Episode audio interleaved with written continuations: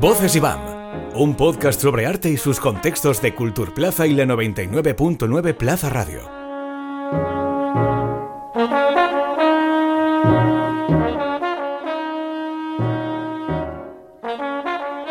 En una sociedad obsesionada con imponer etiquetas a diestro y siniestro, nadie se salva.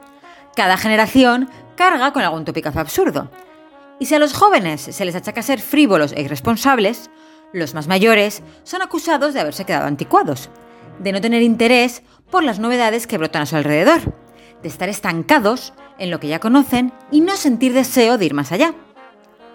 Contra estos prejuicios aburridísimos lucha Els Grans del IBAM, se trata de un programa dirigido a personas mayores de 55 años, con ganas de seguir aprendiendo y aumentar sus conocimientos sobre el arte contemporáneo, los procesos creativos y los museos.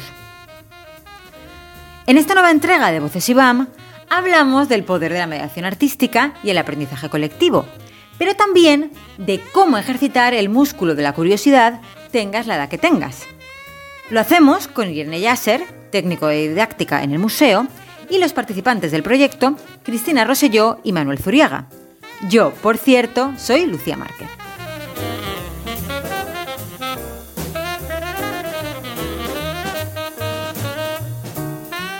Bienvenidos a Voces Iván. Hola, Hola, buenos días. hola. Buenos días. Irene, pues comenzamos contigo. Yo creo que para, antes de profundizar en el proyecto, quería que nos explicaras en cuatro titulares qué es el Grans del IBAM y por qué os parecía una iniciativa importante para sacar adelante. Pues el, el Grans del IBAM en el fondo es una idea muy sencilla. Es hacer un proyecto de mediación para lo que llamamos público senior, que entendemos que el público senior es pues público adulto que viene pues con mayores de 55, por poner algún, ¿no? Por poner alguna barrera, eh, que viene de manera articulada para aprender de- en grupo a través de las exposiciones del IBAM y para tener un espacio de aprendizaje compartido. Eso sencillamente es lo que podríamos decir que es el Grans del IBAM.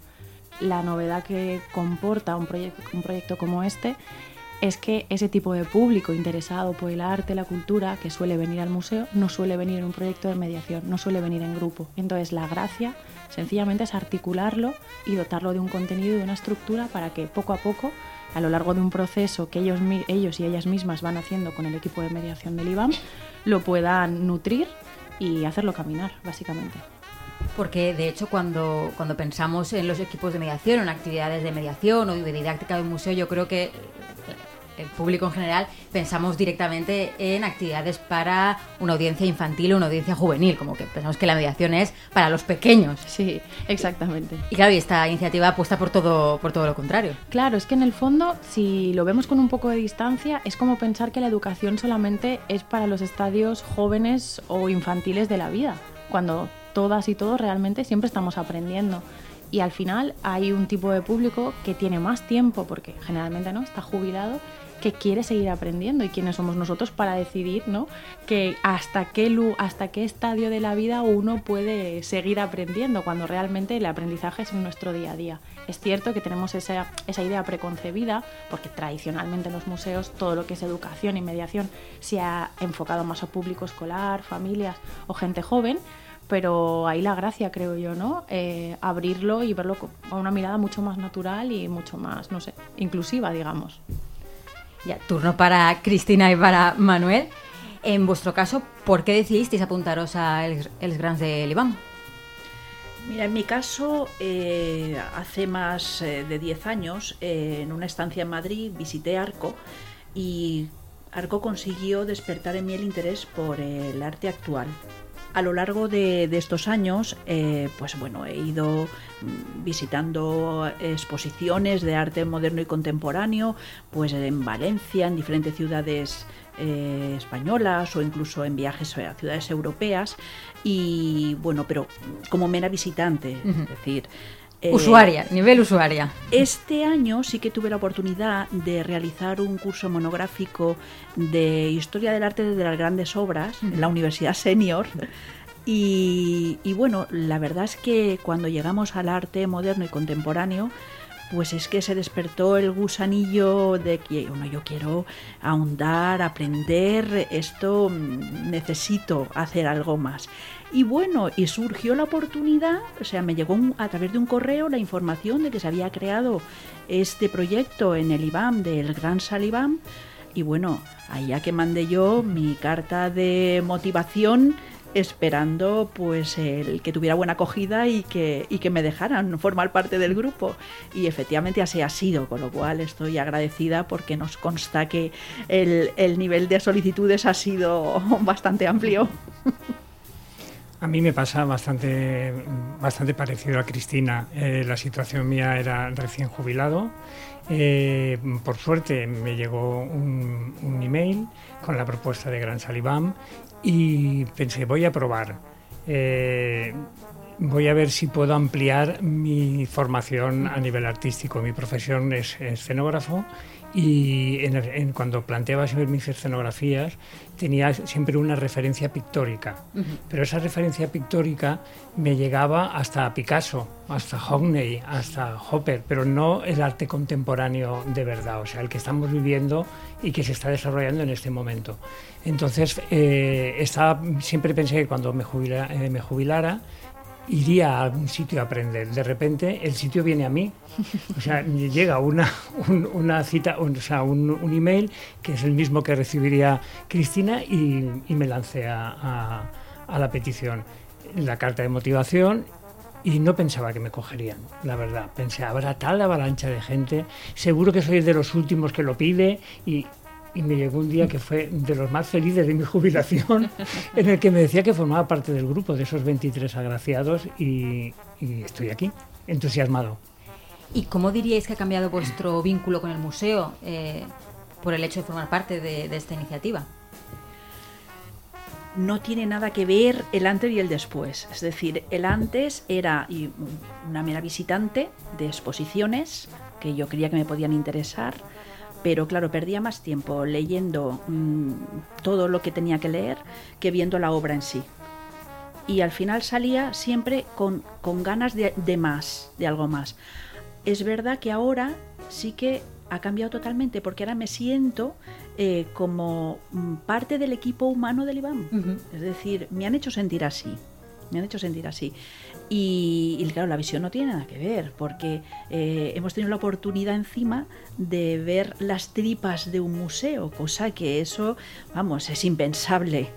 Eh, de la mano del de, personal del IBAM que, que, bueno, o sea, se ha implicado desde la directora hasta la comisaria y, por supuesto, el equipo de educación y mediación. Entonces, bueno, no se puede pedir más porque, porque es otra forma de ver el arte. Sí, es así. Creo que tuvieron un grandísimo acierto que el primer día nos enseñaran toda la parte interior del IBAM, todo lo que no ve el público.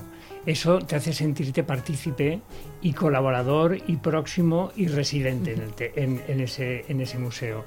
Eh, eso fue magnífico, empezamos muy bien. Y después no es lo mismo ver una exposición por ti mismo y leer todos los, las cartelas y hacer y imaginarte algo que, que, te lo expliquen desde dentro desde dentro de la mente del eh, artista, desde dentro de la actividad de, el, del museo y con la visión del mediador, que también aporta su parte de, de, de creador.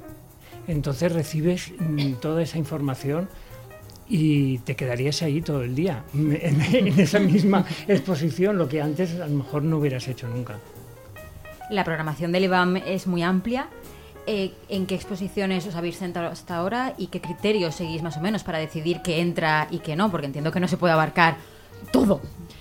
Pues la verdad es que en el proyecto dels Grans hemos querido ir a lo grande. Entonces, cuando diseñamos las sesiones y diseñamos el proyecto, intentamos abarcarlo todo. Eh, o sea, la idea era que realmente íbamos a tener un grupo de personas que queríamos que se sintieran residentes, porque lo son, porque vienen muchísimo, y que entendieran la programación expositiva como un lugar de aprendizaje a partir del cual poder aprender otras cosas. Y para eso teníamos que ponerlo como ¿no? fácil y al alcance. Así que sí que es cierto que en, inicialmente o sea, van a ver todas las exposiciones vigentes de lo que, durante lo que dura el proyecto, tanto del IBAM Centre Julio González uh -huh. como de, de otros lugares de, mm, donde el IBAM tiene eh, función expositiva ¿no? y tiene, tiene exhibición. Pero sí que lo que sí que hemos intentado mm, eh, organizar es cuándo iba cada una. Pues eso, inicialmente me alegro, ¿no? Pensar que esa, esa la, primera, la primera sesión no lo dedicamos a, a ninguna exposición, sino dedicamos a, a la estructura de, del museo, lo dedicamos, lo dedicamos al mismo IBAM, a ver la cámara corazada, a ver, no sé, mm, el almacén de publicaciones, a que la directora les pudiera explicar un poco cómo, cómo entendía el IBAM, cómo el IBAM puede ser una casa, puede ser su casa, ¿no? Y, y, luego, la verdad es que hemos pensado a nivel de sorpresa cómo podían funcionar las exposiciones. hemos pensado, pues pensábamos que para les hice, les hice un, estuvimos hablando un poco para saber qué tipo de arte les gustaba, dónde se posicionaba, entonces pensábamos decidimos que el primer embate tenía que ser Carmen Calvo, que les impresionó mucho. Pensamos que después Cero y las vanguardias iba, a, iba a funcionar cuando ya habíamos dado un salto a Carmen Calvo.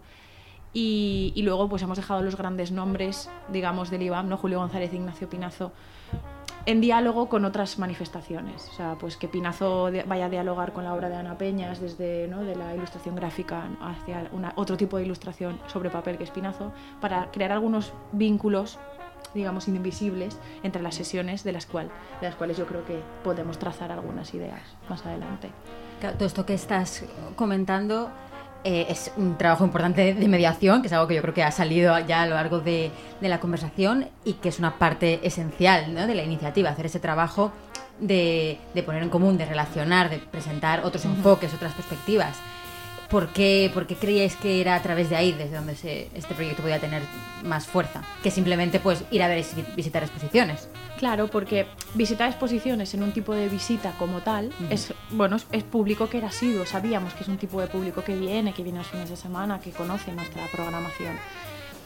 Y hacer cursos de arte, ya, te lo han comentado, ya hacen. Entonces yo siempre les digo que esto no es un curso de arte, esto es un proyecto de mediación. Por eso conformamos el grupo con una serie de perfiles que pudieran funcionar desde lugares diversos, tanto geográficos como profesionales, como de género, como lingüísticos. ¿no?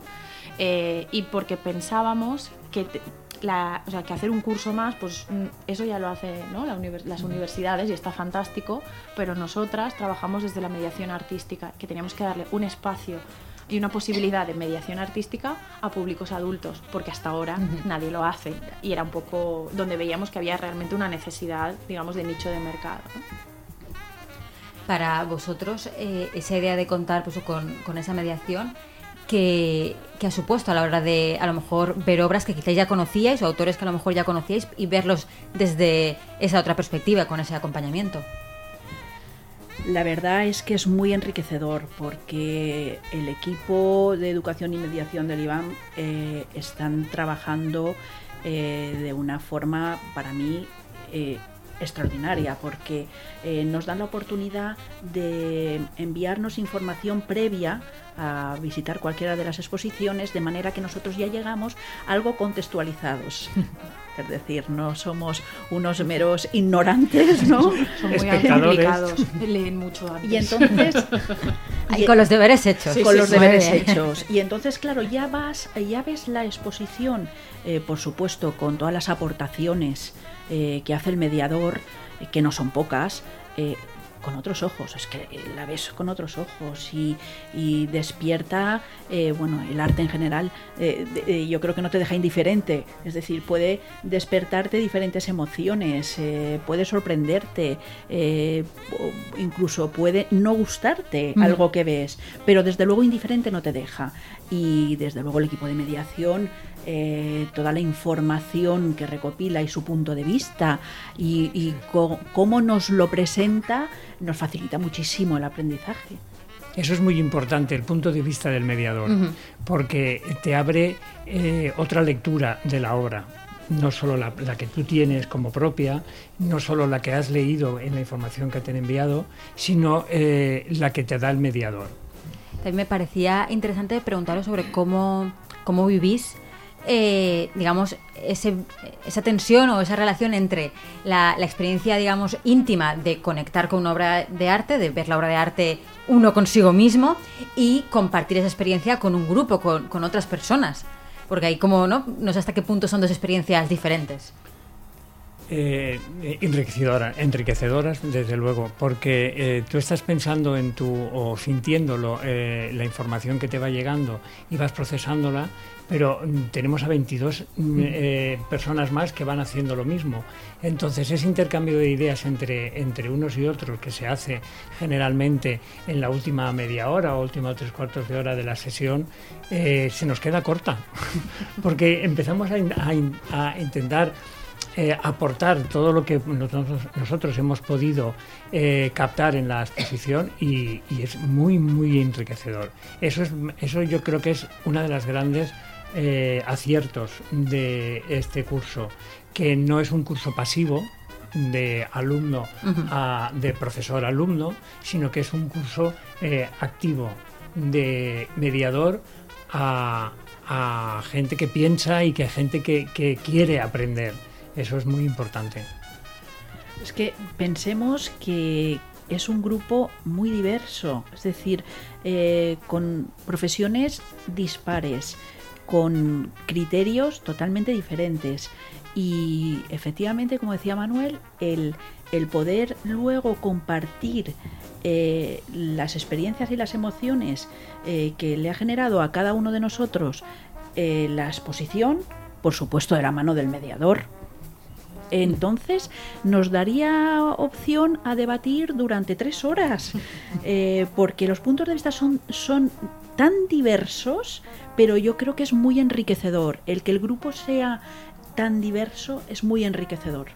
Hay un tema que también ha sobrevolado la, la charla y quería eh, que poder centrarnos en él un poco, detenernos un momento, y es esta idea de que eh, se puede pensar que, que, el aprendizaje solamente corresponde a una etapa de la vida y que llega un momento en que como que los seres humanos dicen, bueno, pues ya está, hasta aquí, ya lo sé todo, ya no... Como que el, el músculo de la curiosidad se atrofie un poco uh -huh. eh, y no sé si...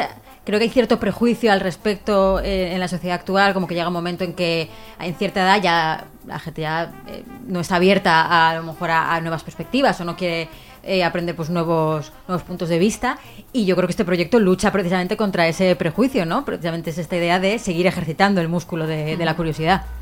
Yo creo que sí, eh, creo que... Independientemente de la edad. Y, claro, o sea, yo creo que, que el proyecto tiene dos, no sé, como dos ideas muy sencillas, base. Una es, la educación es algo que hacemos todas y todos a lo largo de nuestra vida. Eh, y la otro, otro, otra idea de fuerza del proyecto es las instituciones no siempre, los museos en este caso, tenemos que ser los emisores de conocimiento y asumir que la gente que viene a los museos no sabe nada y nosotros tenemos que llenar sus mochilas. Esto es una idea muy propia de la mediación de los uh -huh. últimos años, luchar contra esto mismo, sino por eso es un proyecto donde compartir, porque tenemos a veintitantas personas con unas trayectorias vitales, laborales y personales mucho más ricas que quizá las que yo tengo ahora mismo y entonces o sea, me interesa mucho más saber cómo esas personas se enfrentan al hecho artístico, qué les supone y que quieren dialogar entre ellas y cómo sus saberes en sus mochilas ¿no? nos enriquecen a todas. Entonces yo creo que esas, o sea, esos son dos puntos fuertes, sencillos aparentemente, pero fuertes del proyecto. Eh, tenemos que enfrentarnos o, o, sí, enfrentarnos a una jubilación activa, los que nos acabamos de jubilar o los que ya están jubilados. En, esa, en ese espacio de tiempo que cada vez afortunadamente se alarga más, porque vivimos más, más tiempo, eh, tenemos que dedicarnos a ser eh, creativos, los que hemos sido creativos, eh, y, no pasivos, como había un tiempo en que la jubilación era el momento final de tu vida y ahí te quedabas y, y el jubilado estaba viendo una obra en la plaza del ayuntamiento. Y ahora no vamos a ver obras, vamos a, a ver obras de arte en el IBAM y eso nos enriquece, con lo cual eh, nos facilita también eh, tener un ocio activo, no solo un ocio de ir a un restaurante a cenar o a comer, sino un ocio activo y creativo. Es muy importante que, se, que esa parcela de, de, de nuestro tiempo eh, esté cubierta por los cursos de otros museos, por el, el Majors al IBAM, porque nos da mm, ganas de seguir viviendo y participando de la sociedad. Yo creo que el afán de conocimiento y de aprendizaje, eh, y espero, eh, no se acaba nunca. no se acaba nunca porque precisamente a lo largo de las vidas profesionales a lo mejor has tenido que enfocar todo el aprendizaje eh, a materias relacionadas con tu profesión. Pero es que ahora tenemos el tiempo de poder desarrollar las inquietudes y el aprendizaje en las materias que nos interesan. Entonces, nosotros no vamos al IBAN porque tenemos que aprobar un examen. Eh, vamos, por goce. Vamos al IBAN porque nos, nos interesa el arte, queremos aprender, entre comillas, arte y, empaparnos del arte. Y creo que el, el, proyecto del Gran Salibán está consiguiendo eh, lo que buscamos todos. Es decir, ojalá muchos museos eh, hicieran, eh, programaran mm, actuaciones de estas características, porque, insisto, es muy enriquecedor y sobre todo la diversidad, la diversidad del grupo que formamos y eh, te enriquece una barbaridad. Es decir, es que la forma de pensar de cada uno no tiene nada que ver. y en esto además, por ejemplo, centrándonos en la idea de eso, de acercarse al arte contemporáneo, que yo creo que sí que hay un prejuicio muy grande de pensar que el arte contemporáneo interesa pues a lo mejor a la gente que tiene 30 años y que luego llega un momento en la vida de esto es muy complicado, no van a conectar.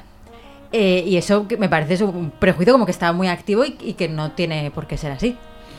Sí, está ahí, ese prejuicio está ahí, no solo en nosotros, en los mayores, sino también en los jóvenes. el arte contemporáneo es algo que eh, eh, un poco ajeno a tu, a tu vida, ¿no? A tu, eh, y no es así, el arte contemporáneo entronca mm, mm, muy directamente en lo que está haciendo la sociedad, lo que está creando los jóvenes y, y, los no tan jóvenes, y lo que puede utilizarse para ir adelantando, transformando eh, el arte y la sociedad.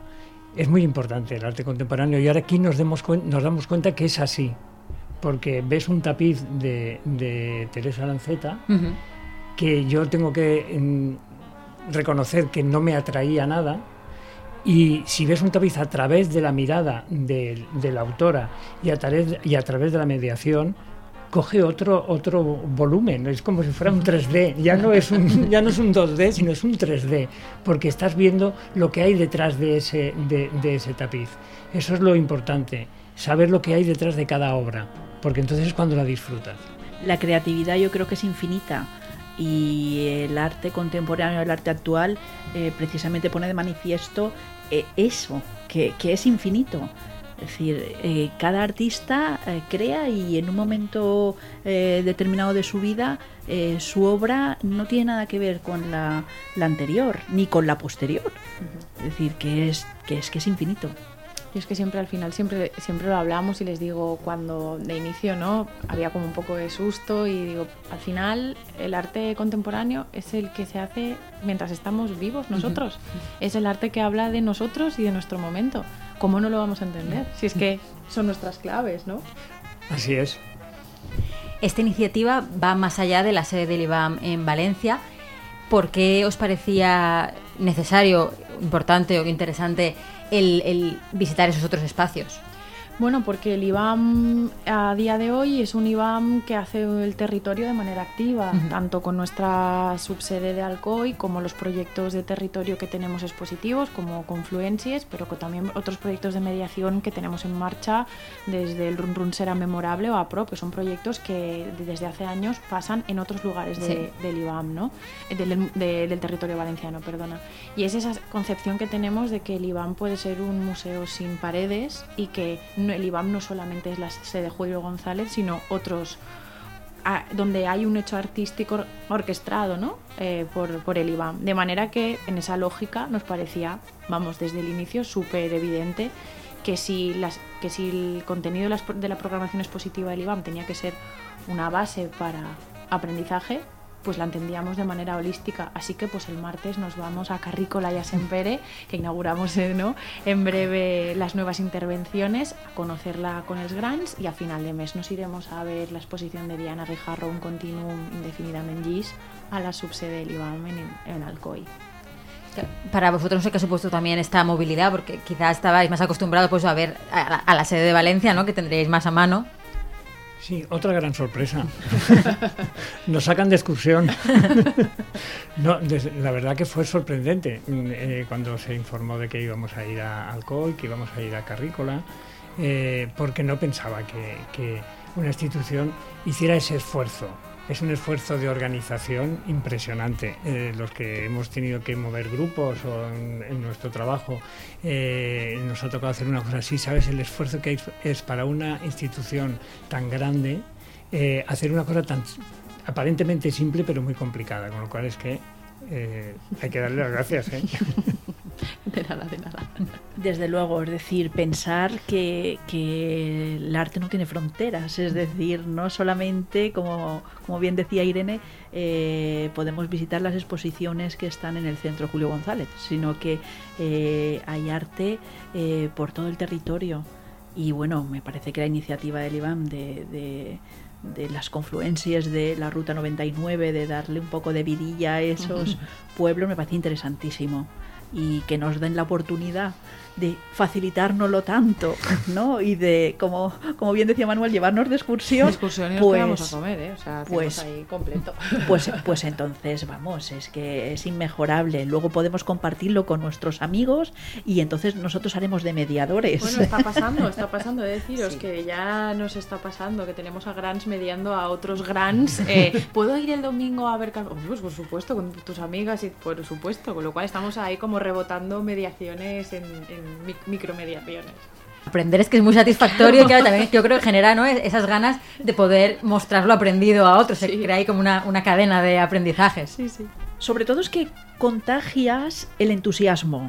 Es decir, al final eh, yo tuve la oportunidad de visitar de la mano de la profesora del curso que he mencionado, de Historia del Arte de las Grandes Obras, visitamos las exposiciones, por supuesto, de Julio González y la de Joseph y Annie, Albers y a mí me entusiasmó. Entonces, en una cena con amigos, lo compartí, compartí mi entusiasmo y entonces todos estaban como locos por poder ir a visitar la exposición de Joseph y Annie Albers, pero me pidieron ir conmigo. Y claro, yo les decía, hombre, modestia aparte, a ver. Y bueno, mm, creo que me gustó todavía más, todavía más. Entonces, por eso, es decir, el tener la oportunidad con el equipo de mediación de visitar las exposiciones es que mm, no tiene nada que ver con hacerlo eh, de forma mm, solitaria. Pues ha sido un placer teneros en Voces Iván. Muchísimas gracias. Muchas gracias a ti. Gracias. Gracias.